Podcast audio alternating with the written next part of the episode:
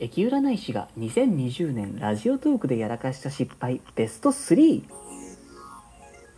私、駅占い師、駅舎のティモがお送りしております、ツーセイジャンクション。今日はフリートーク特別編、MBS ラジオ様のパーソナリティ募集企画の一次選考用トークとして、ハッシュタグ2020年の失敗エピソードをお話しさせていただきます。よろしくお願いいたします。この番組はまさに今年2020年の5月1日にスタートをさせていただきました。せっかくですのでハッシュタグに合わせて私がこのラジオトーク番組絡みでやらかした失敗エピソードを第3位から第1位までカウントダウン形式で発表いたします。それでは早速参りましょう。第3位。記念すべき第1回目の放送が暗すぎる件ということでそうなんです。この5月1日のトークがですね世間様がステイホームの時期でございましてそれでですねこうなんかこう皆様のお役に立つことをなんて思って収録をしたはいいものの今改めてその第1回の放送を聞いてみるとまあ声のトーンが低い低い自分で聞いても暗って 暗いなっていうふうに思いましたね。緊張してたのか慣れてないのか何なのか。実はこれ結構な確率で他のトーカーさんにも当てはまる事象なのかもしれませんね。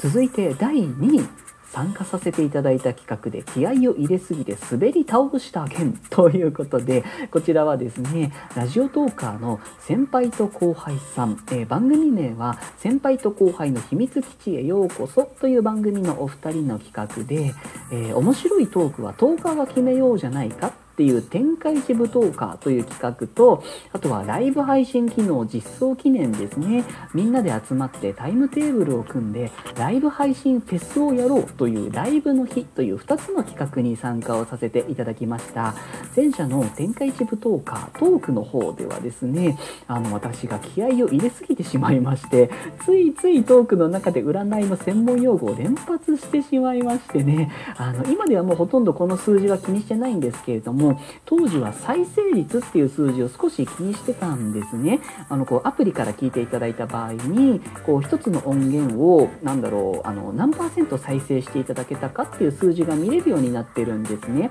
12分のトークで12分丸々聞いていただけたらなんか99%とか100%とかになるみたいなんです。それの平均が見れるっていうことですね。でこの展開地舞踏カーのトークの時にですねあのそれまでのあの平均を20%ぐらい下回ってしまったんですね。これはもう完全に私のミスもうね占いの専門用語なんてね全然興味のない方からすると何言ってんだって感じになっちゃうのでね話し方が良くなかったなーなんて反省をしております。またもう一つのライブ配信の方の企画ですね。こちらもですねほんと念には念を入れてっていう感じでも事前の準備バッチコイの状態だったんですよね。あのもしもの相性占いっていうことでこうリスナーさんの方とその2次元の方とか画面の向こうの方ともしも同棲してたらとかもしも結婚してたらどんな相性なのか占いますとかあとあのスマートフォンゲームのガチャですね。ガチャ運占いますみたいなことをちょっとご用意いたしましてこれは結構喜んでいただけるんじゃなかろうかと 自信ありありだったんですけれども、まあ、当日ですねあまりにも私が一生懸命に喋りすぎたのかこうライブ配信なのにコメントしづらい空気っていうのがちょっとできてしまったんじゃゃないかって思ってるんですね。私がこう一人でね、お話しさせていただいてまして、占いをやりつつ、占いの結果を話しつつ、いただいたコメントを拾いつつだったので、ちょっとね、パンパンだったんですよね。なので、こう、多分皆様がですね、コメントするのを遠慮してくださったんじゃないかなというふうに思っております。そう、コメント欲しさに私が必死になりすぎたという、そういうお話でございました。ただ、これですね、私からすると失敗エピソードっていうふうにお話をさせていただいてるんですけれども、結果的にはこの番組を作ってくださる方方っていうのは、それぞれの企画で増えてくださっておりましていや本当にありがとうございます素敵な企画をですね運営してくださった先輩と後輩さん、本当にありがとうございました。概要欄に彼らの番組へのリンクを貼っております。先輩と後輩さんも、この今回のこのパーソナリティ募集企画にエントリーをされておられるようですので、ぜひお聞きになってみてください。えー、そして堂々の第1位ですね。第1位、他のトーカーさんのライブ配信で占いのダイレクトマーケティングをやらかしてしまった件でございます、えー、第2位のその天下一舞踏家企画で出会ったそばちゃんというお名前の方。番組名はそばチャンネルラジオトークという方がおられまして、えー、天下一舞踏家企画ではですね再生数アップの裏技を教えてくださっておりましてやってみたら本当に数倍に跳ね上がってとってもびっくりしました。そんなそばちゃんさんの番組も概要欄に記載をしておりますのでぜひお聞きになってみてくださいね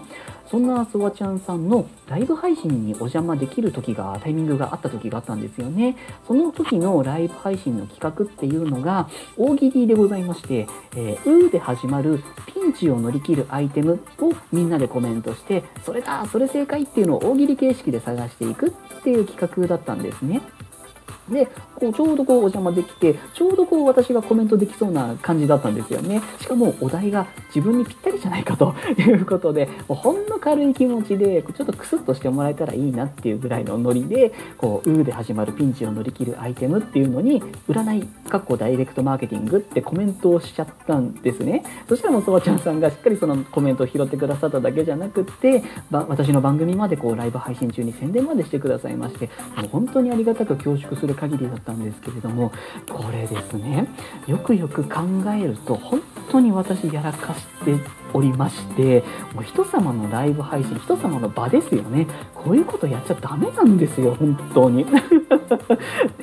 あのソワちゃんさんだったから良かったようなもののも相手によってはもう本当に不快感しかなかったと思います。もう出禁になってもおかしくないレベルの案件だったんじゃないかなと思っております。あのもう数年前ラジオトークとは関係のないねはるか昔に似たようなことを一度やらかしておりましてちょっと痛い目にあったことが ありましてね。もう本当にソワちゃんさんの懐が広くてよかったっていう。もうせめてねダイレクトマーケティングじゃなくてステマであれよっていうツッコミで済んでよかったと。もう本当に申し訳ございませんでした。ソワちゃんさんでよかったです本当にありがとうございました。相手が違ったら今こんなに平和にラジオトークをやれていないかもっていうぐらいちょっと後から振り返った時にゾワッとしたそういうお話でございました。そしてですね最大のやらかしはですねそこまで語っておきながら「う」で始まるピンチを乗り切るアイテムムの正解が何だったのか覚えていないことです。申し訳ございません。ということで「ハッシュタグ #2020 年の失敗エピソードベスト3」形式でお伝えをさせていただきました。ありがとうございました。それでは今日はこの辺りで失礼いたします。